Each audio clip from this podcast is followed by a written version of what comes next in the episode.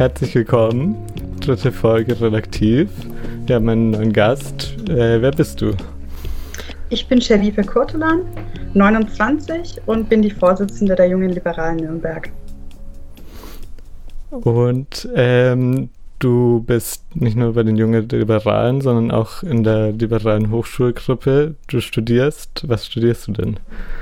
Ich studiere Politik und Ökonomie, ist ein Zweifach-Bachelor, bin jetzt dann auch bald fertig, habe meine Bachelorarbeit zum Glück schon abgegeben. Das heißt, das ist jetzt absehbar ein paar Wochen noch und dann schauen wir mal, wie es weitergeht. Ähm, die, bei der Stadtwahl 2020 ähm, hat die FDP ja ähm, nur, glaube ich, einen Stadtratssitz bekommen. Aber trotzdem gibt es ja auch auf lokaler Ebene die FDP und die jungen Liberalen. Äh, was, wie kann man sich das vorstellen? Was, was macht die FDP äh, auf Kommunalebene? Also wie jede Partei beschäftigt die FDP Nürnberg sich mit kommunalen Themen. Das heißt, das sind ähm, unter anderem Verkehrsthemen, eben ähm, geht auch einfach darum, wie wollen wir die Stadt gestalten, ähm, ja, was wollen wir eigentlich für diese Stadt erreichen? Und das können auch Bildungsthemen sein, das können auch soziale Themen sein. Also wir hatten, ähm, wie du es schon angesprochen hast, ja letztes Jahr die, den Kommunalwahlkampf gehabt. Und was uns jetzt speziell bei den jungen Liberalen ganz ähm, ja, ja, an, an, ans Herz gewachsen ist oder was wir durchsetzen wollten, war Housing First. Ich weiß nicht, ob ihr schon mal was davon gehört habt. Das eigentlich ist das ein Konzept, kommt aus, aus Schweden und Finnland und Finnland hat das mittlerweile schon etabliert. Und ja, kurz gefasst heißt es, dass man dafür sorgt mit ja, politischen Maßnahmen, dass es keine Obdachlosen mehr gibt. Und das war uns zum Beispiel sehr wichtig letztes Jahr. Ist uns natürlich immer noch wichtig, aber das war eines der Themen, die wir speziell für die Stadt Nürnberg erreichen wollten. Und wie also du bist ja die Vorsitzende der Jungen Liberalen und ähm, das ist ja die Jugendorganisation. Äh, wie ist es auf Kommunalebene organisiert? Gibt es da quasi für alles Doppelstrukturen und da ist man dann quasi automatisch je nach Alter in einen der beiden oder kann man sich das aussuchen? Wenn ich jetzt zur FDP gehen wollen würde, wie ist es? Ja, tatsächlich ist es bei uns ähm, ist eine Ausnahme, soviel ich weiß. Also im Vergleich jetzt zu anderen äh, politischen Parteien darf man sich bei uns aussuchen. Das heißt, man kann sagen, man will junger Liberaler werden, wenn man in die Alterskategorie fällt. Man kann das zwischen 14 und 36 machen und nach 36 ist es dann quasi Schluss. Aber ich denke, das ist bei uns auch sehr breit gefasst, weil es gibt andere Parteien, da ist schon mit Mitte, Ende 20 ähm, Schluss. Man kann aber auch sagen, man macht beides. Also man kann genauso gut ähm, der FDP und den äh, jungen Liberalen beitreten oder man wird nur FDP-Mitglied, obwohl man noch sehr jung ist. Also da ist man sehr frei in seiner Entscheidung, was ich sehr gut finde. Ähm, denn der Zwang, bei etwas mitzumachen, bei dem man nicht mitmachen möchte, ist sehr unproduktiv, schätze ich mal. Und so hat halt jeder die Entscheidungsfreiheit. Und bei uns ähm, in Nürnberg ähm, kann ich jetzt von meiner Jugendorganisation sprechen, ist es auch bunt gemischt. Also wir haben junge Leute, die machen beides. Ähm, ist natürlich ein großer Zeitaufwand, äh, muss man selber für sich persönlich schauen, wie man das hinbekommt, oder die machen nur eins von beidem. Je nachdem. Und wie sieht dann bei euch, wenn man jetzt bei den jungen Liberalen ist, konkret die, die politische Arbeit aus? Also bei den anderen Parteiorganisationen, die sieht man irgendwie oft zum Beispiel auf Demofotos dann oder so, die FDP eher weniger. Was, was kann man da bei euch dann machen, so auf Kommunalebene? Also eigentlich sind wir überall vertreten, aber diesen, ähm, ja, das, was du jetzt eben beschrieben hast, habe ich schon öfters gehört, dass man uns nicht so wahrnimmt, wahrnimmt. Und ich denke, das liegt eher daran, nicht, dass wir nicht dabei sind, was jetzt Demos angeht oder Veranstaltungen, ähm, sind wir eigentlich immer gerne dabei.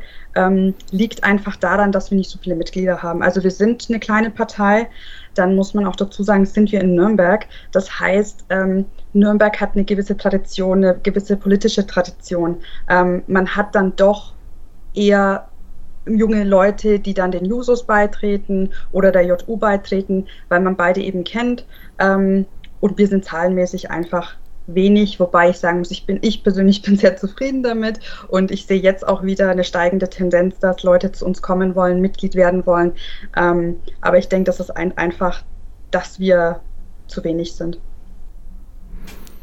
Und wie war das, du hast es gerade angesprochen, dass das in Nürnberg vielleicht eher unüblich ist, der Weg zur FDP. Wie ist das bei dir? Ähm, waren deine Eltern schon in der FDP? Wurde das in die Wiege gelegt oder wie bist du dazu gekommen, zu den jungen Liberalen zu gehen? Also überhaupt nicht. Also vielleicht kommen wir später im Gespräch auch noch dazu. Von meinem Hintergrund her überhaupt nichts mit der FDP zu tun gehabt. Natürlich, weil ich schon immer sehr äh, politisch interessiert war und immer gern gelesen habe und meine Mutter eine sehr leidenschaftliche Zeitungsleserin ist, sage ich mal, wusste ich, dass es die Partei gibt. Ich wusste auch ungefähr, in welche politische Richtung es geht, aber ich hatte noch nicht wirklich, äh, ja, bin noch nicht wirklich auf Tuchfühlung gegangen. Und ich muss dazu sagen, ich bin auch, ich komme aus einem kleineren Ort aus Mittelfranken, der ein bisschen abgeschnitten ist, ähm, 4000 Einwohner, hat jetzt auch keine Zugverbindung. Da war das jetzt auch nicht so mhm. üblich, dass man da irgendwie einen Zugang dazu bekommt. Und als ich dann mit 17 nach, 17 nach Nürnberg gekommen bin, ähm, speziell eigentlich, weil ich eine Ausbildung machen wollte, die ich dann auch gemacht habe, ähm, war es so, dass ich ein paar Jahre später dann zuerst der SPD beigetreten bin und muss einfach dazu sagen, ich war dann aber auch relativ wenig aktiv, weil ich sehr beruflich auch eingespannt war. Ähm, und als ich so ein bisschen ja aktiver werden wollte, habe ich dann irgendwann gemerkt, ich fühle mich da nicht ganz so wohl. Kann passieren, das sind auch, ähm, hat manchmal auch gar nichts mit der eigentlichen politischen Partei zu tun, sondern das ist sowas Individuelles. Und irgendwann mal kam auch der Punkt, das war dann der Punkt, wo ich dann ausgetreten bin, wo ich auch mit der Bundespartei nicht so zufrieden war. Und äh, während des Studiums habe ich dann äh, ehrlicherweise FDPler kennengelernt auf persönlicher Ebene, die mir dann gesagt haben, ja, guck dir das doch mal an und schau doch mal rein. Und äh, ich habe wie viele auch dann mich einfach mal eingelesen, was die Programme, was die Inhalte so sind und bin dann der FDP und gleichzeitig den Julis beigetreten und muss sagen, das war auch die richtige Entscheidung. Also sowohl politisch als auch jetzt auf der persönlichen Ebene habe ich mich sehr, sehr wohl gefühlt und genau, also das zeigt sich ja auch dann in dem Engagement. Also ich bin da schon sehr engagiert dabei, würde ich sagen. Und genau. Und also du meintest, deine Mutter war schon immer im Zeitungslesen nun politisch interessiert. Und aber wie, also warst du in der Schule, auf, auf welche Schule bist du gegangen? Warst du da schon Schülersprecher oder so? Oder ähm, genau, wie, wie ist es dazu, warst du, ja genau, schon in der Schule politisch aktiv oder mit, wie ist es so gekommen bei dir? Ähm, in der Schule eigentlich auch eher weniger. Also ich weiß, dass ich entweder in der 9. oder 10. Klasse, also ich war auf der Realschule mhm. und da, da war ich mal Klassensprecherin, aber jetzt so in der Schule groß engagiert war ich jetzt nicht. Also ich war da auch jetzt nicht in der Theatergruppe sondern ich habe ganz normal irgendwie ähm, ja in der Klasse mich engagiert, wenn es irgendwas gab, war dann eben Klassensprecherin und es hat sich dann eher so ergeben, so nach der Ausbildung, während der Arbeit, dass ich mich da einfach stärker damit beschäftigt habe. Schulisch gar nicht. Okay, und ähm, die, dann hast du ja, jetzt studierst du ja Politik, Wissenschaft und Ökonomie und davor hast du eine Ausbildung gemacht, hast du gesagt. Was ja. hast du da gemacht? Ähm, ich habe eine Ausbildung zur Krankenschwester gemacht mit 17. Und dann war ich mit 20 fertig und dann habe ich gleich das Arbeiten angefangen. Also ich habe dann gleich quasi in dem Unternehmen dann weitergemacht. Und also das ist ein kommunales, deswegen kann ich es wahrscheinlich auch sagen. Also mhm. Also Klinikum tätig, deswegen. Ja. Yeah. Und dann, wie kam es denn dazu, dass du dann wieder an die Uni gegangen bist oder an die Hochschule? Ähm, ja, also irgendwann mal habe ich gemerkt, okay, äh, will ich das wirklich jetzt die nächsten 40 Jahre machen? Dann kommen ja immer so die Zeit, wo man sich dann hinterfragt und sagt, okay, was kann ich denn da noch draufsetzen? Und man merkt relativ schnell dann, gerade jetzt in dem Bereich zumindest, ich will es jetzt gar nicht für alle Ausbildungen irgendwie drüber stülpen, weil das stimmt einfach nicht, ist ja auch so ein Gerücht, ähm, dass ich da nicht mit Weiterbildung oder Fortbildungen irgendwie noch was draufsetzen kann. Und es war schon immer so der Wunsch da, okay, ich will mal studieren. Nicht aufgrund dessen, dass ich gesagt habe, ja, ich werde da jetzt irgendwie finanziell jetzt groß, äh, große Sprünge machen, sondern einfach persönlich für mich. Und da ist ja immer das Problem, ähm, hat man ein Abitur oder hat man kein Abitur? Und ich hatte in dem Fall keins, weil ich eben mit 17 eben meine mittlere Reife gemacht habe und danach nicht mehr weitergemacht habe. Und dann habe ich mir überlegt, okay, was kann ich denn machen, um das Abitur nachzuholen? Und dann habe ich irgendwann mal beschlossen, dass ich neben der Arbeit äh, an ein Abendgymnasium doch gehen könnte und das Abitur nachholen. Und zu dem Zeitpunkt war es so, ich habe ein bisschen geguckt, was es in Nürnberg so gibt. Da gibt es ja auch viele Möglichkeiten und bin dann ein, an ein privates ähm, Abendgymnasium gegangen, die dann auch in dem Jahr zufällig gesagt haben, sie haben ein bisschen die Konditionen geändert. Das heißt, sie sind von drei Jahre runter auf zwei Jahre und da dachte ich mir, ja super, also zwei Jahre ist ja nicht so eine lange Zeit, das schaffe ich bestimmt locker flockig äh, neben dem Arbeiten. Es war doch nicht so locker flockig, wie ich gedacht hatte. Also es war dann schon eine harte Zeit. Äh, muss sich das so vorstellen, man man arbeitet seine fünf Tage die Woche oder noch mehr mit Schichtdienst und sitzt dann abends in der Schule. Und man sollte eigentlich, wenn man möchte, dass es ein erfolgreiches Abitur wird, neben, also zu Hause auch noch lernen und üben und machen. Und dafür fehlte aber einfach die Zeit. Ich habe es dann trotzdem geschafft. Also ich habe dann 2017 an einem staatlichen Gymnasium ähm, wurde ich ganz normal angemeldet und da habe ich dann mit anderen Schülern, die weitaus jünger waren als ich, habe ich dann mein Abitur abgelegt. Und dann direkt weitergemacht mit dem Studium. Wie, wie kam es dazu, dass du dich für Politikwissenschaft und Ökonomie entschieden hast? Ja, das ist, das frage ich mich manchmal auch zwischendurch, jetzt wo ich so fertig werde. Aber ähm, ja, ich habe querbeet einfach mal geguckt, was interessiert mich und ähm, wo kann ich das meiste für mich persönlich rausnehmen. Und man muss auch dazu sagen, ähm, ist jetzt auch eine sehr persönliche Entscheidung gewesen, dass ich gesagt habe, ich muss irgendwas studieren, wo ich nicht ewig lang am Studieren bin. Also wenn ich mich jetzt beispielsweise für Jura entschieden hätte, ähm, war mir klar, okay, es wird, egal was ich mache, es wird ein langes Studium. Und ich wollte das auch ein bisschen begrenzen. Deswegen fielen manche Studiengänge von Anfang an raus. Und äh, Wirtschaft und Politik waren einfach beides, was, was mich sehr interessiert hat. Und dann war es auch zufälligerweise so, bietet ja auch nicht jedes, äh, jede Universität an, dass gerade Erlangen äh, beides in Kombination anbietet. Ich hatte mich nämlich auch vorher für, für Studiengänge, ähm, ja, für VWL-Studiengänge beworben, aber auch für einen reinen Politik- ähm, Bachelor hatte ich mich auch beworben. Und dann wurde es am Ende Erlangen. Ähm, bin ganz glücklich eigentlich damit gewesen und genau. Okay. Dann kommen wir mal ähm, zur FDP im Allgemeinen, beziehungsweise bleiben noch kurz auf Lokalebene. Ähm, die FDP setzt sich ja in vielerlei Hinsicht, steht auch im aktuellen Wahlprogramm wieder ähm, zu, für Transparenz ein, was Lobbyarbeit und so angeht. Und da gab es letztens eine, eine Arbeit vom Korrektiv, die Kreisverbände angefragt haben, ähm, ob sie ihre lokalen Spenden veröffentlichen können. Und da kam dann bei der FDP im Fall von Nürnberg nichts. Äh, Gibt es da einen Grund oder weißt du das oder bist du da in der Parallelstruktur bei den jungen Liberalen als Vorsitzender, weißt du da gar nichts darüber? Also in dem Fall, also es ist so, dass ähm, jeder Vorsitzende oder Vorsitzende der jungen Liberalen automatisch, also nicht automatisch eigentlich, aber ähm, man wird kooptiert in den Vorstand der FDP. Das heißt, ähm, wenn Vorstandssitzungen sind, dann äh, hat man das Recht mit dabei zu sein, ähm, ja, auch so seine Einflüsse mit reinzubringen, aber man hat kein Stimmrecht. Was das jetzt angeht, höre ich auch zum ersten Mal, dass überhaupt angefragt wurde. Davon weiß ich leider nichts. Ähm, was ich mir vorstellen könnte zurzeit, weil, weil ich das selber bei den jungen Liberalen einfach habe, ähm, es ist sehr, sehr viel gerade zu tun mit Wahlkampf. Also ich selber aktuell bin jetzt auch jedes Wochenende voll bis zu meinem Urlaub und ähm, frage mich selber, wie ich das alles so hinbekommen soll zeitlich.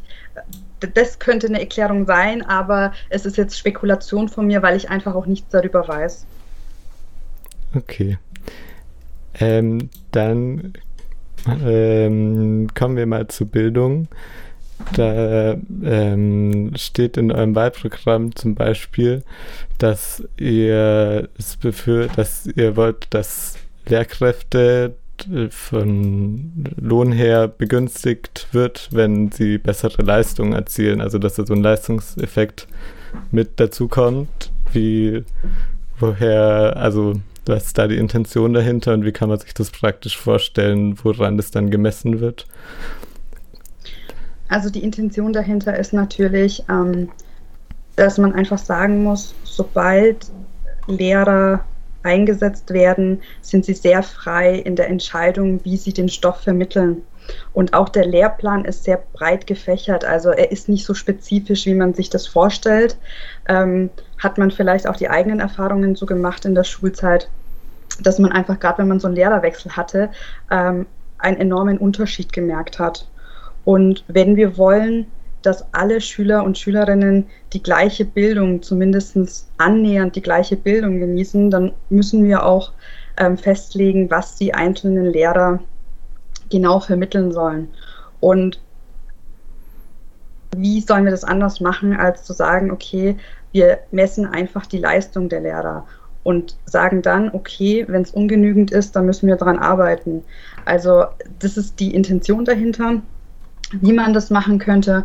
Man kann sich, ähm, man kann ein System entwickeln, in dem man sich anschaut, okay, wie schneiden die einzelnen äh, Klassen ab, wie schneiden die einzelnen Lehrer ab und ähm, ermittelt da einfach einen gewissen Score, sage ich mal. Ähm, wird natürlich nicht jeder Lehrer und, äh, und Lehrerin wird davon begeistert sein. Allerdings brauchen wir einfach Maßnahmen, um eine gewisse Gleichstellung zu zu ermöglichen. Okay. Ähm, dann zum Studium. Da war eine eurer, ist eine eurer Forderungen, dass man, dass die, Stud die Hochschulen die Freiheit bekommen, nachgelagerte ähm, äh, Gebühren zu erheben, dass man quasi nach dem Studium dann da noch äh, ja, Gebühren abbezahlen muss ist es mit Chancengerechtigkeit, die ja an vielen Stellen ähm, progr programmiert, das, ist es damit vereinbar, dass dann manche Leute, die aus einem guten Elternhaus kommen, für die ist es ja dann kein Problem, wenn sie da im Nachhinein noch äh, was zahlen müssen und für die, die halt nicht den finanziellen Hintergrund haben, für die ist es ja dann schon eine größere Belastung. Das stimmt, also wenn man es aus der Perspektive betrachtet, ja. Allerdings muss man dazu sagen, soll das ja, so viel ich jetzt weiß, ähm, soll das ja daran gemessen werden, was man dann verdient. Also das ist dann so ähnlich wie bei BAföG-Rückzahlung dann auch. Ähm, da geht es ja nicht darum, dass dann jeder sofort, egal ob er die, ja, die Möglichkeiten hat oder nicht, ähm, äh, die Gebühren zahlt, sondern das wird dann gemessen, ob man eben auch den Lohn und das Gehalt dann hat. Und das finde ich dann schon wieder fair, weil wenn jemand ähm, kostenlose Bildung genießt, also ich bin auch sehr glücklich darüber, also ich falle ja auch in diese Kategorie rein, ähm, und später dann einen gut bezahlten Job hat, dann sollte es kein Problem sein, äh, der Gemeinschaft wieder was zurückzugeben. Wenn derjenige oder diejenige natürlich nicht die Möglichkeiten hat sei es jetzt Arbeitslosigkeit, sei es einfach ein Job, der eben nicht so gut vergütet wird. Das muss man dann natürlich auch an gewisse Maßstäbe dann, ähm, da muss man gewisse Richtlinien dann finden. Ähm, dann sollte derjenige natürlich nicht zurückzahlen, beziehungsweise man sollte auch eine gewisse Zeit geben, genauso ähnlich wie bei BAföG, um zu sagen, ja, wir wollen jetzt nicht ähm, den Druck auch machen, ihr müsstet sofort innerhalb von, ich weiß nicht, ich sage jetzt einfach mal eine, eine Zahl von fünf Jahren komplett alles zurückzahlen. Äh, das Prinzip BAföG äh, findest du oder ihr schon okay, das, weil prinzipiell könnte man ja sagen, die Leute, die ähm, BAföG bekommen, die haben eh, äh, oder die, die kein BAföG bekommen, haben wahrscheinlich eh einen entspannteren finanziellen Hintergrund und sind da eh wahrscheinlich äh, besser ausgestattet und dann ist es ja irgendwie komisch, könnte man sagen, dass die, die quasi eh gar, gar nicht nötig haben, BAföG zu bekommen, einfach weil sie in eine andere Familie geboren sind, dass die das dann zurückzahlen müssen und die, die einfach reichere Eltern haben, quasi müssen es dann nicht zurück, müssen da nichts zurückzahlen. Ist das nicht ungerecht? Mm, ja, das Thema BAföG ist ja sowieso ein sehr sensibles Thema und äh, ist auch eines der Anliegen, was die jungen Liberalen auf Bundesebene haben und auch wir jetzt hier auf, auf kommunaler Ebene, dass es ein elternunabhängiges BAföG geben soll. Weil es ist ja nicht so, dass man das einfach ähm, teilen kann und sagen kann, die, die arm sind, bekommen BAföG und also in der Realität zumindest und äh, die, die reich sind, bekommen kein BAföG. Also BAföG ist so kompliziert und wird so kompliziert berechnet und ähm, also ich spreche jetzt mal von mir. Ich bin, ähm, ich bekomme selber BAföG vom Staat, seitdem ich angefangen habe zu studieren. Und ähm, wenn man diese Unterlagen ausfüllt, das muss man dann ja jedes Mal machen, um neu bewilligt zu werden. Also das heißt, ähm, alle, alle Jahre, alle zwei Semester dann. Ähm, es ist so kompliziert und keiner hat wirklich einen Durchblick, wie das berechnet wird, ähm, dass man einfach auch sagen muss, es gibt sehr viele Leute, die auch die, also Kommilitonen, die ich kennengelernt habe, so während der Jahre, die ich jetzt studiert habe, da sind die Eltern nicht reich. Also das ist auch so ein, so ein, so ein Mythos. Ähm, das sind vielleicht ein paar Euro oder vielleicht sind es ein paar hundert Euro, die die Eltern zu viel verdienen, ähm, eben über diese Grenze kommen und da bekommen die Kinder dann kein BAföG oder so wenig BAföG, dass man sagen muss, naja, reißt jetzt auch nicht alles raus. Ne? Ähm, Deswegen muss das BAföG sowieso reformiert werden. Also ähm, meinetwegen kann man auch sagen, dass die, dass die BAföG-Bewilligten ähm, mehr zurückzahlen müssen am Ende, aber es müssen einfach mehr Menschen die Möglichkeit bekommen, BAföG ähm, ja, zu erhalten. Und das ist momentan leider nicht der Fall. Und man muss auch noch dazu sagen, das ist ja auch das nächste, ähm, nicht jeder, der wohlhabende Eltern hat, ähm, hat das Luxus, dass er komplett durchfinanziert wird. Ne? Also ähm, ja, schwierig. Okay, dann bleiben wir mal bei den Themen Chancengerechtigkeit etc., aber gehen mal auf zu äh, größeren Ebenen über. Und ähm, ihr wollt die Vermögensteuer abschaffen bzw. nicht wieder einsetzen. Ähm, gleichzeitig geht ja die berühmte Schere zwischen Arm und Reich immer weiter auseinander. Gibt's, seht ihr da kein Problem? Ja, also äh, ganz prinzipiell ist es ein Problem, Vermögensungleichheit. Also ich jetzt persönlich ähm, sehe das Problem schon, ähm, weil im Grunde man auch merkt, dass ähm, viele Probleme, die wir in der Gesellschaft haben, eben zumindest durch dieses Ungerechtigkeitsgefühl entsteht. Ob das jetzt wirklich den Tatsachen entspricht, sei jetzt mal dahingestellt. Ähm, was man auch weiß, ist natürlich, dass wir teilweise immer mehr Millionäre haben und teilweise immer mehr ähm, Menschen, die eben in die Armut oder dann auch in die Altersarmut abrutschen. Das sind ja auch Dinge, die meiner Meinung nach jede Partei erkannt hat. Also ich, ich sehe da eigentlich auch bei der Konkurrenz nicht so das Problem, dass irgendeiner sagt, nee, also wir können weitermachen wie bis jetzt. Ich sehe allerdings auch in dem speziellen Fall, dass eine, ähm, was immer meine Juso-Freunde gerne ähm, fordern, dass eine spezielle Vermögenssteuer ähm, in dem Fall nicht hilfreich sein wird. Also meiner Meinung nach müssten die Ansätze ganz anders sein. Ähm, sei es jetzt äh, im Fall der Digitalisierung, im Fall der Bildung, im Fall, ähm, wie sorgen wir dafür, dass es äh, immer mehr Wohnraum gibt, der bezahlbar ist. Ähm, aber immer dieses sehr, meiner Meinung nach, populistische, ja, wenn wir die Vermögensteuer dann noch erhöhen, ähm, dann wird es allen anderen gut gehen, denen es jetzt nicht gut geht. Also daran glaube ich nicht. Für mich ist das ein bisschen ein Mythos. Und vor allem muss man auch dazu sagen, man müsste ja so viel umverteilen, dass der Einzelne es auch merkt. Also sind wir mal ehrlich, ich nehme jetzt auch Bekanntenkreis von meinen Eltern, die jetzt, sage ich mal, so um die 50 sind, wo die Kinder auch langsam erwachsen werden oder schon sind. Ähm, selbst wenn die 20 Euro mehr bekommen im Monat, ähm, sie werden sich davon nicht sehr viel mehr leisten können. Also wir reden schon von Kategorien, wie viel mehr müsste eine Familie oder der Einzelne haben, da reden wir schon von ein paar hundert Euro. Und das schaffen wir nicht durch eine Vermögensteuer. Ähm, aber siehst du da nicht, also gibt es ein Problem für die Demokratie, wenn ähm, wenn es Menschen gibt, die einfach Millionen oder Milliarden an Euro haben, in, haben. In eurem Wahlprogramm steht, Interessenvertreterinnen und Vertreter müssen die Möglichkeit erhalten, ihre Anliegen der Politik vorzutragen, ohne dass einzelne Gruppen strukturelle Vorteile erlangen.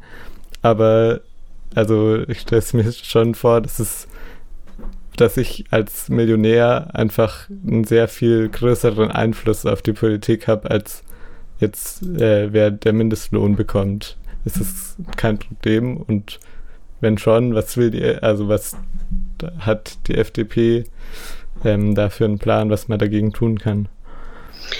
Ja, also es ist halt auch wieder dieses, äh, macht immer so den Eindruck, als würden sich reichere Menschen sich da eher einkaufen können oder reinkaufen können.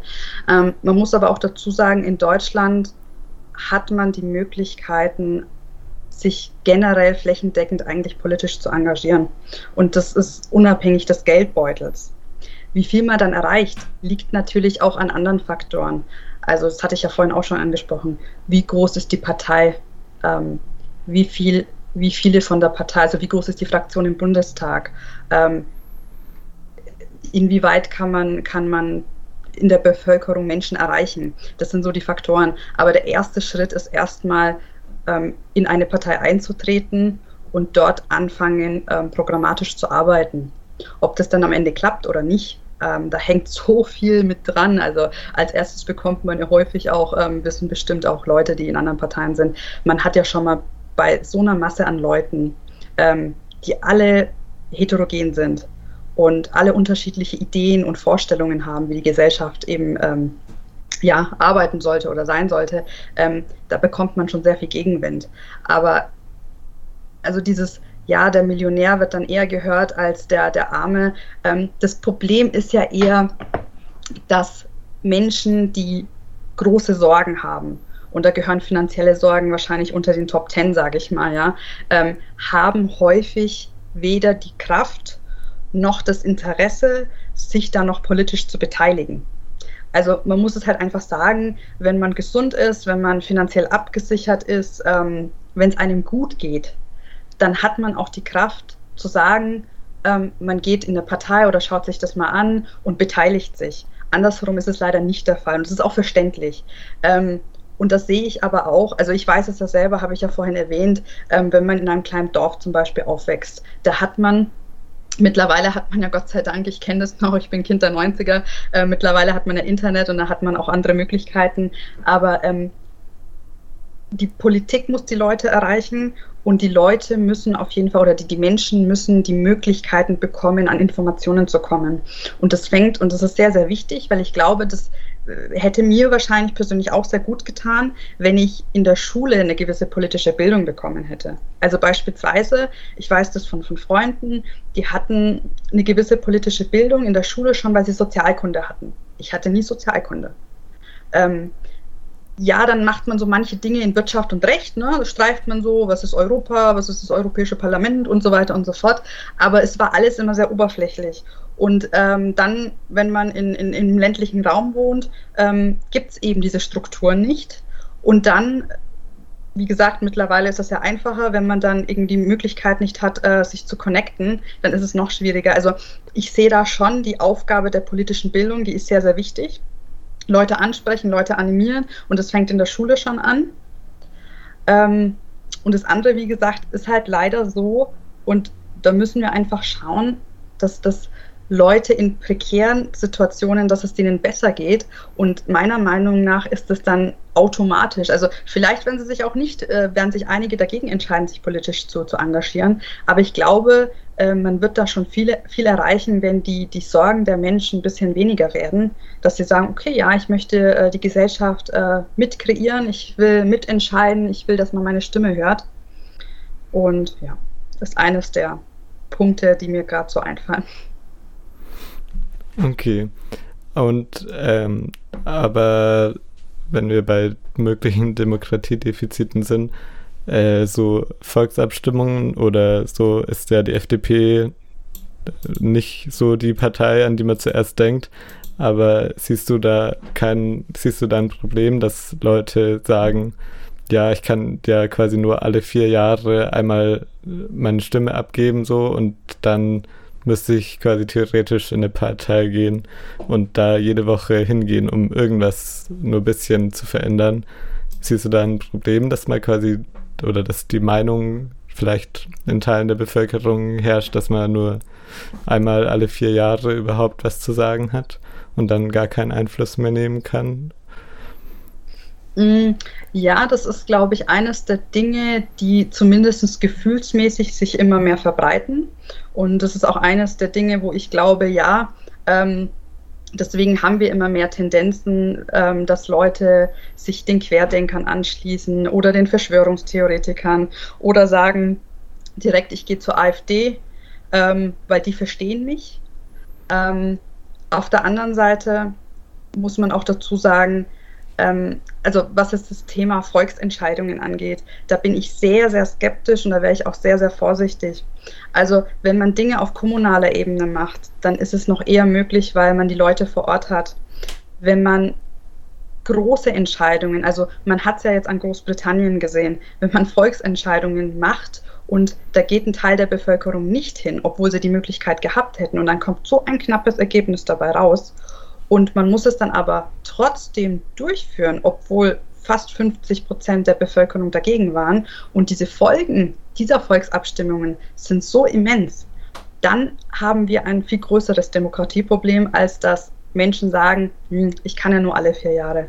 Weil man sagen muss, wir haben auch viel häufiger Wahlen. Also wir haben ja nicht nur Bundestagswahlen, sondern auch Landtagswahlen und Kommunalwahlen und Europawahlen.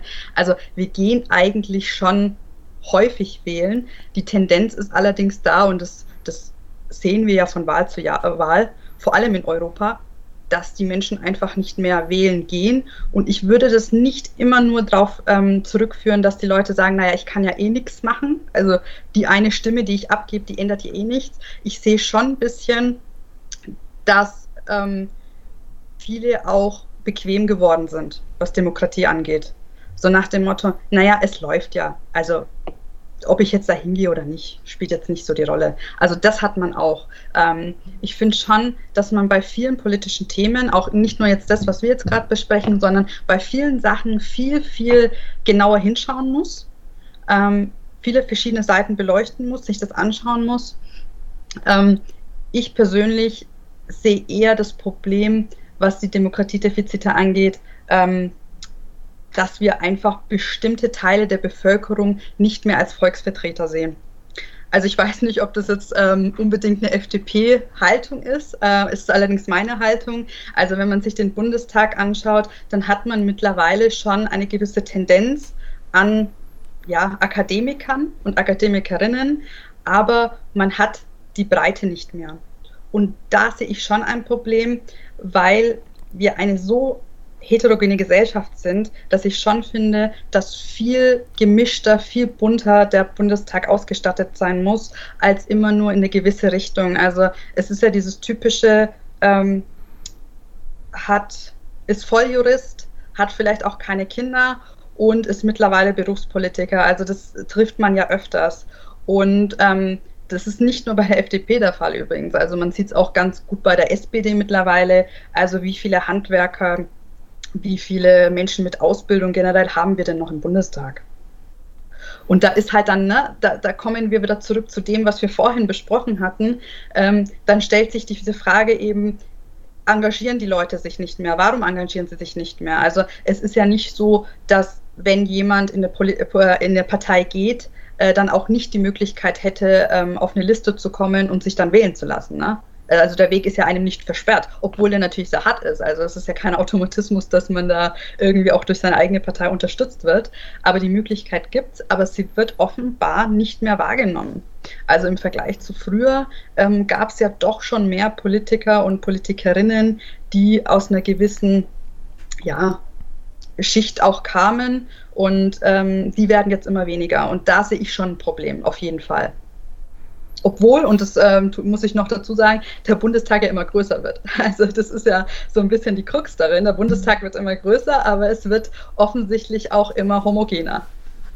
Äh, hast du da Vorschläge, wie man da, wie man das bekämpfen kann? Dass der Bundestag immer homogener wird?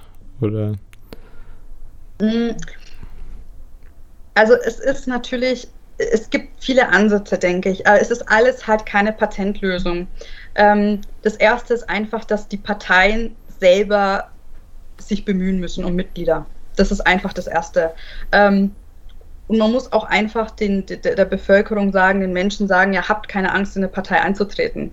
Also ich hatte ähm, als Vorsitzende habe ich immer die ehr, ehrenvolle Aufgabe, dass ich, wenn sich junge Leute für uns interessieren, ähm, die wollen auch gar kein Mitglied werden, die haben einfach nur Interesse, dann rufe ich die einfach mal an und äh, frage halt einfach, ob sie irgendwelche Informationen haben wollen. Und ähm, ich hatte das Telefonat gehabt mit einem jungen Mann, der dann sofort irgendwie in, im zweiten Satz gesagt hat, ja, ähm, du kannst mir gerne Infos geben, allerdings, ähm, also ich möchte jetzt keine Verpflichtungen eingehen. Also da ist auch so eine gewisse Angst dabei, dass man gleich irgendwie sofort eingespannt wird. Und man muss halt einfach ehrlich sein, ne? das gehört auch dazu. Parteiarbeit ist eine anstrengende Arbeit. Ähm, und manchmal steht man auch da und ich glaube, da, da können mich einige bestätigen, die das schon viel, viel länger machen als ich. Und man denkt sich eigentlich manchmal, ich mache das ja ehrenamtlich und habe so viel Ärger am Hals, lohnt sich das überhaupt? Und dann kommt man halt wieder an einen Punkt, wo man sagt, ja, es lohnt sich, weil ähm, Demokratie ist halt auch ein Gut, was man schützen muss. Und wenn sich immer mehr Menschen dagegen entscheiden, dann wird, könnte das Ganze Tendenzen annehmen, wo es halt nicht mehr ganz so demokratisch ist. Ne? Und wenn man dann daheim sitzt und sich, sage ich mal, ärgert, ähm, ja, warum ist der Bundestag so, so einseitig aufgebaut, ähm, warum hört man meine Stimme nicht, naja, muss man halt auch dazu sagen, von alleine passiert halt auch nichts, ne? Da muss man halt auch als Einzelner was tun. Im Rahmen seiner Möglichkeiten. Ich meine, ich verstehe das auch, wenn jemand ähm, beruflich so eingespannt ist, hatte ich ja auch vorhin erzählt, äh, aus persönlichen ähm, Erfahrungen, dann kann man nicht jede Woche zu irgendwelchen Sitzungen gehen und Anträge schreiben und machen und tun. Dann muss man sich halt eher zurücknehmen. Aber es ist ja schon geholfen, wenn man ab und zu mal vorbeischaut. Und selbst wenn es nur dreimal im Jahr ist, sage ich mal. Aber es ist nichts, also es hat doch auch was Strukturelles, wenn man, wenn man sieht, dass halt, dass es halt dann letztendlich immer die Juristen sind, meinetwegen, die ähm, auf dem Bundestag landen, so, dann ist es ja nicht so, als wären die Menschen in anderen Berufen irgendwie fauler oder so. Gibt es da nicht irgendwie Strukturen, die das begünstigen, dass es halt so ist? Und wo man dann nicht einfach, ist, wo es nicht nur dran liegt, dass die Leute halt quasi keine Lust haben oder sich nicht aufraffen können. Ja, also was man natürlich auch sagen muss, ist halt einfach als gesetzgebendes Organ ähm, ist es immer einfacher, wenn man eine juristische Ausbildung hat, dann versteht man auch das, was man machen will, beziehungsweise dass die bereits bestehenden Gesetze so sagen.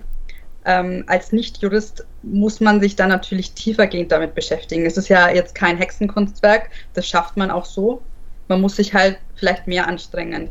Also klar gibt es einfach eine Struktur, die das Ganze begünstigt. Allerdings werden wir es nicht aufheben können, weil es einfach die Aufgabe des Bundestages ist, Gesetze zu entwerfen und es einfach für Juristen viel, viel einfacher ist sich da, also da, da, durchzublicken. Also beispielsweise, ich hatte das auch mal in der Vorlesung gehabt, es gibt auch relativ wenig Politikwissenschaftler in der Politik, entgegen der allgemeinen ähm, ja, des allgemeinen Mythos, dass es da viele Politikwissenschaftler gäbe.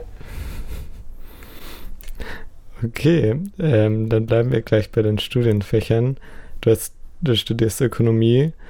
Die FDP ist ja neben der CDU weithin dafür bekannt, die ähm, schwarze Null oder einen ausgeglichenen Haushalt zu fordern. Äh, ist der ökonomisch sinnvoll? Immer äh, möglichst ausgeglichen den Haushalt, also den Bundeshaushalt zu führen. Ja, ich meine, die schwarze Null ist ja mittlerweile dahin. Ähm, also es ist natürlich immer gut, wenn man was in der Hinterhand hat. Also wir haben es jetzt während Corona gesehen, wir haben jetzt auch ähm, die, diese Naturkatastrophe gehabt in NRW und in Rheinland-Pfalz. Es ist schon gut, wenn man so viel in der Hinterhalt hat, dass wenn Dinge passieren, die man nicht vorhersehen kann, auch die Bevölkerung unterstützen kann. Auf der anderen Seite muss man sagen, wenn man immer nur auf die schwarze Null pocht, dann gehen Investitionen einfach zurück. Also man muss schon Dinge investieren, damit sich das später rentiert. Das dauert dann natürlich einfach länger und ähm, Geld ausgeben ist immer ein Risiko. Es ist ja auch in privaten Haushalten genau das Gleiche. Ähm, meiner Meinung nach muss sich das in Waage halten. Also man, man, kann als Staat auch nicht sagen, ich gebe alles aus vollen Händen aus und äh, mache nur Schulden, Schulden, Schulden. Auf der anderen Seite ähm, muss man natürlich auch Investitionen tätigen. Also wenn ich mir, wenn ich mich so umgucke, seien es jetzt die Schulen, in welchem Zustand die sind, ähm, sei es jetzt teilweise die Infrastruktur, gerade die digitale, die ist natürlich für so ein Land wie Deutschland, das so entwickelt ist, ja, und wo auch andere Länder eigentlich neidisch auf uns sind teilweise, ähm, ist das manchmal ein Ar Armutszeugnis. Ähm, und aber da, da gibt es ja eine neue oder relativ junge noch ökonomische Schule, die MMT. Ähm, was kennst du sie? Was hältst du davon? Wo liegt sie falsch? Die MMT sagt mir jetzt mhm. so nichts. Okay. Ähm, ja, genau, ist im Grunde, ähm, dass eben die, der Staatshaushalt nicht ausgeglichen sein muss. Aber okay, dann ähm, noch eine andere Frage dazu, zu ähm, wie, wenn eben der, der Haushalt ausgeglichen muss, also die, die FDP wäre keine neuen, möglichst, also jetzt vielleicht wegen Corona noch ein bisschen, möglichst keine ähm, Schulden neue aufnehmen. Äh, gleichzeitig will sie in Bildung investieren, in ähm, das NATO-2%-Ziel einhalten und die, ähm, auch das Entwicklungshilfeziel von der UNO einhalten und ähm, gleichzeitig die Steuern senken. Wie, ähm, da fragt man sich so beim Lesen quasi, wo das Geld herkommen soll. Ja, also es hört sich auf dem ersten, im ersten Augenblick natürlich an, als würde, würden die Ziele sich einfach beißen. Ähm, da ist natürlich auch ein gewisser Trade-off dabei, das stimmt. Allerdings muss man sagen, hat die FDP einfach vor, das anders zu verlagern. Also so viel ich weiß, ist einfach der Plan, ähm, dass mit einem Wirtschaftswachstum der Haushalt sich vergrößert, indem einfach mehr Steuereinnahmen kommen, automatischerweise.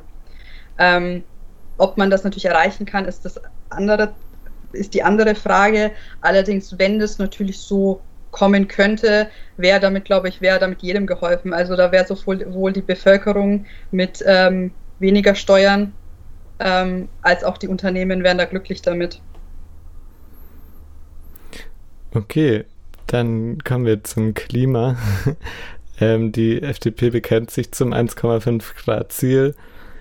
Ähm, bist du optimistisch, dass es noch hinhaut mit 1,5 Grad? Und ähm, bist du optimistisch, dass es hinhaut mit der FDP? Also wenn jetzt Bundestagswahl ist und die FDP 51 Prozent der Stimmen hat, dann äh, erreichen wir das 1,5 Grad Ziel oder die, zumindest den, den deutschen Anteil davon.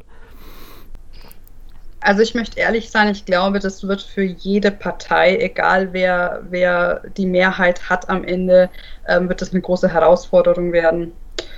Was mich an der ganzen Debatte immer recht stört, ist, dass ähm, Vorschläge häufig gemacht werden, die, wo ich mich halt frage, okay, ähm, inwieweit sollen diese Vorschläge dann am Ende dem Klima helfen? Also meinetwegen, wenn man sagt, ähm, es gibt höhere Spritpreise, ist ja schön und gut, aber sind wir mal ehrlich, ähm, die vierköpfige Familie wird auf ihr Auto nicht verzichten, weil selbst mit, selbst wenn es doppelt so teuer wäre, ist es immer noch günstiger teilweise als ähm, seinen Kindern und sich selber als, als Pärchen, sage ich mal, ähm, Tickets für die Öffentlichen zu kaufen. Also gerade wenn man mal in Nürnberg schaut, ähm, gerade was so Kurzstrecken oder so angeht, also wenn man jetzt kein Abo hat, dann ja, also ich glaube, das ist so ein bisschen so eine Scheindebatte, dass man sagt, wenn alles teurer wird, was der Umwelt schadet, dann wird es im Umkehrschluss dem Klima helfen, weil die Leute verzichten werden. Ähm, ich glaube einfach nicht dran. Also ich glaube auch nicht, dass die Leute weniger fliegen werden.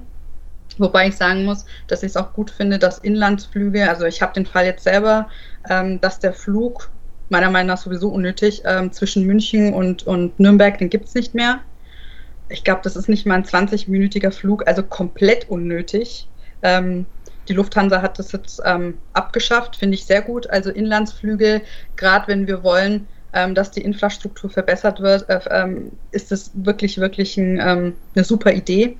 Ähm, was jetzt die FDP angeht, um auf die ursprüngliche Frage zurückzukommen, äh, ich bin immer ein Fan davon, dass man Dinge operationalisiert. Das heißt, konkrete Vorschläge macht und sich damit mal anfängt und einfach mal guckt, ob das was bringt oder nicht. Und in dem Fall ist es ja so, ähm, dass die FDP mit dem CO2-Emissionshandel, das heißt mit Ausstellen von Zertifikaten, ein, ja, eine operationalisierte, eine wirkliche fundierte Maßnahme auch hat. Und da bin ich schon guter Dinge, ähm, wenn man das einführt und auch flächen, flächendeckend für alle Sektoren einführt, dass das was bringen kann.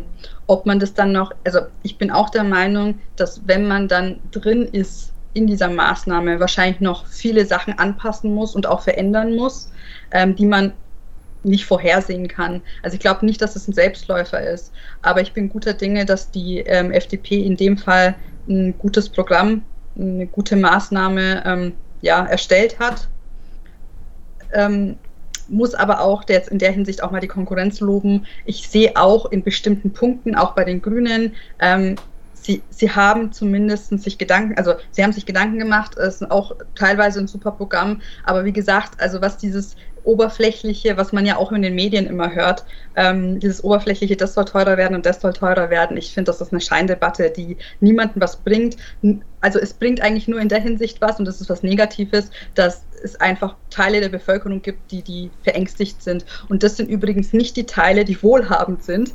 Ähm, das sind eher die Teile, die wir ja eigentlich fördern wollen und ich denke auch die anderen Parteien fördern wollen, das ist e-, dann eben die Mittelstandsfamilie mit zwei Kindern oder drei Kindern, die dann halt Angst hat, wie sie eben zur Arbeit kommen soll, etc. Ähm, Gerade wenn sie irgendwie im ländlichen Raum oder so sind. Ähm, und das, finde ich, sollte man unterlassen. Also man sollte gerade bei der Klimafrage den Menschen keine Angst machen. Fakten schaffen, ja. Und ich glaube auch, dass es schmerzhaft ist. Also ich glaube nicht, dass das ähm, dass das schön wird, das Klima zu retten. Also klar, im Endeffekt ja, es ist schön, das Klima zu retten, aber die Maßnahmen werden den Leuten auch wehtun. Und ich glaube, das muss man auch so sagen, ähm, aber ohne Angst zu machen und ohne die anderen Faktoren einfach wegzulassen. Also es ist halt auch keinem damit geholfen, wenn er seinen Arbeitsplatz verliert. Ähm, und es ist immer eine Kombination und da, da, das sind auch einige dagegen. Es ist halt nicht nur Klima, sondern es ist Ökonomie und Ökologie. Und wir müssen schauen, dass wir beides, beides also so gut wie möglich hinbekommen und den Schaden einfach minimieren. Und ähm, es ist auch aber so, das hat man jetzt auch bei Corona gesehen. Ähm, ich glaube schon, dass Menschen fähig sind, auch bei komplexen Problemen Lösungen zu finden. Und ähm, da bin ich schon guter Dinge eigentlich.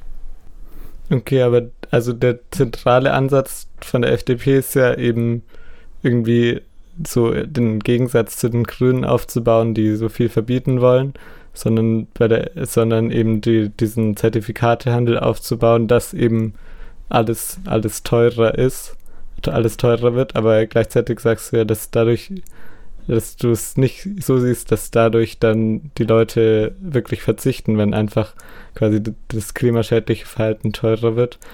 Siehst du da keinen Widerspruch oder bräuchte man dann nicht doch Verbote irgendwann? Mm, bei den Zertif also beim Zertifikatehandel, da werden ja vor allem ähm, große Unternehmen dann ähm, diese Zertifikate sich kaufen müssen und die sind ja auch diejenigen. Ja, die müssen es ja weitergeben an, an ihre Kunden. Die werden es weitergeben an ihre Kunden wahrscheinlich. Ähm, aber trotzdem wird es im, im Ende dafür sorgen, dass Unternehmen schauen müssen, wie sie CO2 einsparen. Also da, da, beißt sich die Maus nicht den Faden ab. Also es, es wird am Ende immer darauf rauslaufen, wie kann man am besten CO2 einsparen. Und das wiederum wird auch dazu führen, dass Unternehmen und auch die Wissenschaft immer mehr äh, Technologien rausbringen werden. Das, da bin ich auch davon überzeugt, dass das dann relativ schnell geht, weil ähm, Wettbewerb vorhanden ist. Ähm, und das wird am Ende den Kunden auch wieder entlasten. Okay, dann kommen wir bald schon zum Ende. Ähm, vielleicht äh, noch deine Meinung zu ein paar Themen. Ähm, äh, Abschiebungen nach Afghanistan oder generell Abschiebungen, sind die mit deinem liberalen Verständnis vereinbar?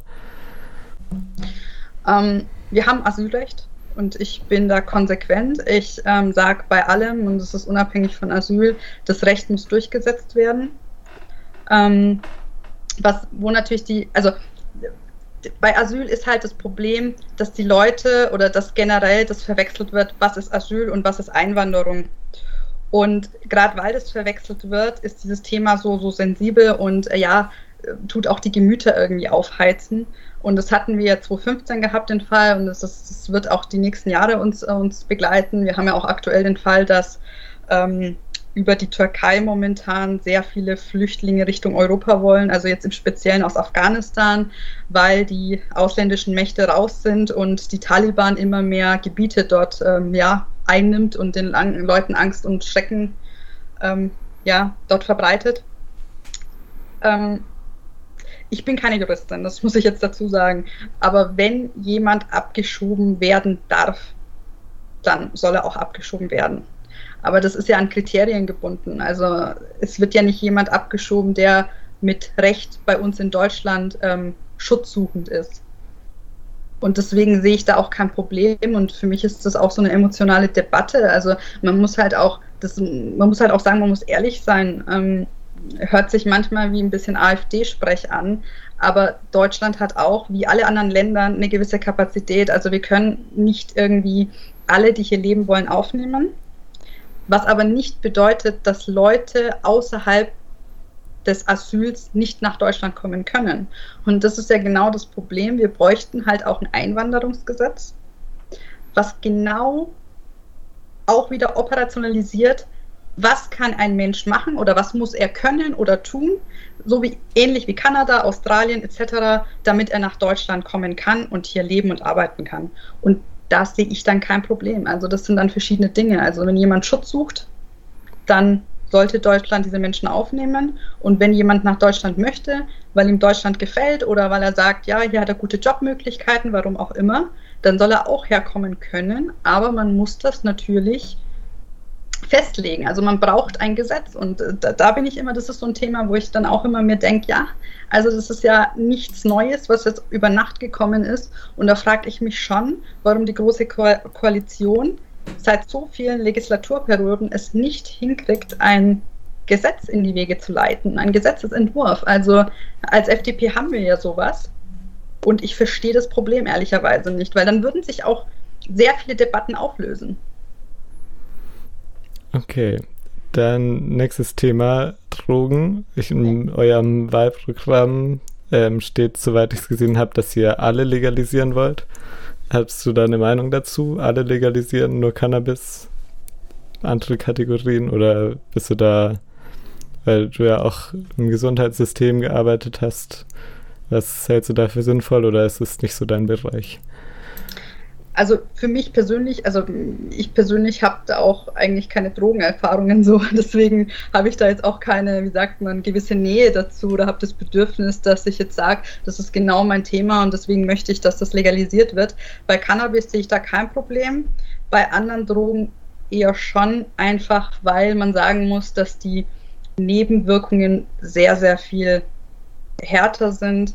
Ähm, die, schlussendlich ist einfach so, dass das nicht nur dann auf, auf Lasten des, des Einzelnen geht, dass man sagen kann, das ist die Freiheit des Einzelnen, sondern im, im Umkehrschluss sind, so, in, sind sehr viele Drogen so schädigend, dass am Ende es zu Lasten der Allgemeinheit geht. Also wenn man sich die ganzen ähm, Therapien dann anschaut, wie lange das dauert, teilweise auch untherapierbar, sage ich mal, ähm, das sehe ich dann schon, dass sich gerade Mediziner damit ähm, sich intensiver beschäftigen müssen. Aber bei Cannabis sehe ich eher weniger das Problem, weil die Wirkung schon schwächer ist als jetzt bei, bei anderen Drogen. Okay, aber wäre quasi die Frage, ob es dann die Auswirkungen, die du genannt hast, quasi stärker und öfter eintreten, bei wenn es verfolgt wird oder wenn quasi das in Schutzräumen und so möglich ist, ist ja auch ein kommunalpolitisches Thema. Ähm, ob so Schutzräume eingerichtet werden sollen und so. Ähm. Also was das Thema Schutzräume angeht, das war auch ein Anliegen von uns. Da sind wir sehr dafür. Liegt einfach auch daran, dass man sagen muss, wenn Leute eh schon abhängig sind also das ist einfach Fakt, wenn sie es schon sind, dann sollte man ähm, wenigstens die Umgebung so schaffen, dass sie, für, dass sie es so angenehm wie möglich für sich haben, aber auch für die Gesellschaft. Also ist halt auch keinem geholfen, wenn Drogenabhängige das dann irgendwie, sag ich mal, auf der Straße machen, sich andere dadurch gestört fühlen, dann soziale Probleme auftreten und dann auch mit, man hat ja dann auch das Thema mit äh, kontaminierten Besteck etc. Also da ist ja auch wieder so ein Rattenschwanz mit dabei. Deswegen sind wir da schon pro. Okay, dann nächstes Thema Bitcoin. In eurem Wahlprogramm steht, wollt ihr unterstützen? Siehst du es auch so oder auch nicht oder nicht so dein, dein Ding? Oder auch aus einer ökonomischen Perspektive siehst du es als, als sinnvolle Ergänzung oder ist es nicht dein, dein Themenbereich? An sich auch nicht mein Themenbereich, allerdings muss ich dazu sagen, man sieht einfach gerade bei dem Thema Bitcoin, wie schnell das jetzt auch ging, äh, weltweit, ähm, wie groß das Interesse auch ist. Deswegen ist es lohnenswert, ähm, da rein zu investieren, zu gucken, dass man das unterstützt. Ähm, an sich würde ich aber sagen, aber auch ergänzend, also nicht als einzige, als einzigen Fokus. Okay, dann nur noch eine Abschlussfrage, vielleicht ein bisschen größer, vielleicht auch nicht. Ähm, in, Im Verfassungsschutzbericht steht, gibt es ja immer quasi so die zwei großen Kategorien, Linksextremismus und Rechtsextremismus.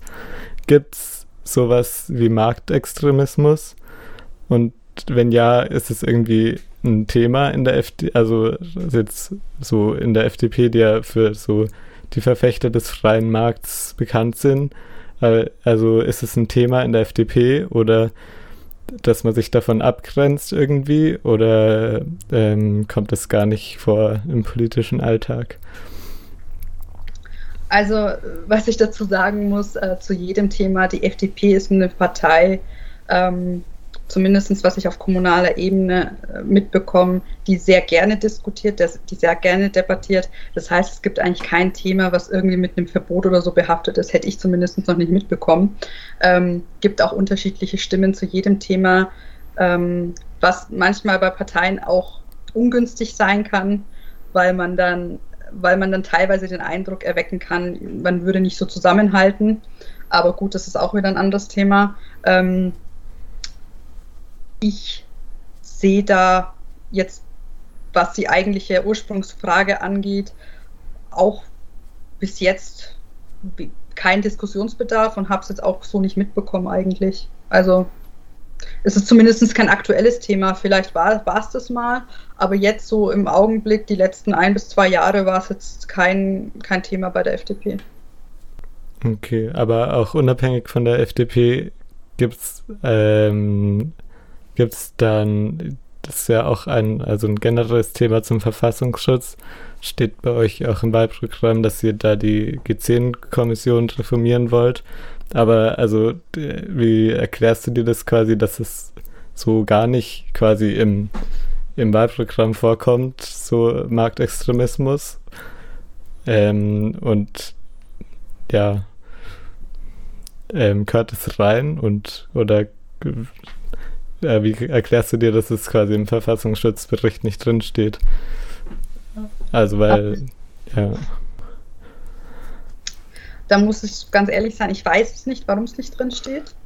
Ähm, damit habe ich mich jetzt persönlich auch nicht so beschäftigt. Ähm, ich glaube aber, und das ist auch eine Kritik jetzt an meine eigene Partei, ähm, dass man nicht automatisch immer davon ausgehen kann, dass der Markt alles regelt. Also da bin ich davon überzeugt, ähm, dass das nicht für alles gilt. Also vieles regelt der Markt, das stimmt, aber nicht alles. Deswegen bin ich zum Beispiel persönlich auch ein großer Verfechter und ein Freund des Mindestlohns. Ich finde schon, dass das ein großer Schritt war und ich finde, das muss man auch noch erweitern und ausbauen. Ähm, an, angepasst natürlich an die, an die Gegebenheiten, die es so gibt. Ähm, weil ich bin auch davon überzeugt, dass das, also es gibt nun mal Mechanismen und es gibt auch Menschen und Gruppierungen, die es eben nicht ganz so genau nehmen und auch die, ja, vielleicht verzweifelte Lage von anderen dann ausnutzen. Und deswegen, da, dadurch, dass man nicht immer davon ausgehen kann, dass Menschen rational sind und auch immer die besten Entscheidungen treffen, bin ich davon überzeugt, der mag nicht alles. Und ja, mal schauen, okay. wie viel Schelte ich für diese Aussage bekomme. ja, aber ist doch ein schönes Schlusswort. Dann vielen Dank für deine Zeit. Und ähm, Danke für die Einladung. Gerne. Und vielleicht hört man sich ja irgendwann nochmal wieder. Das wäre schön. Okay. Dann würde ich sagen, tschüss. Tschüss.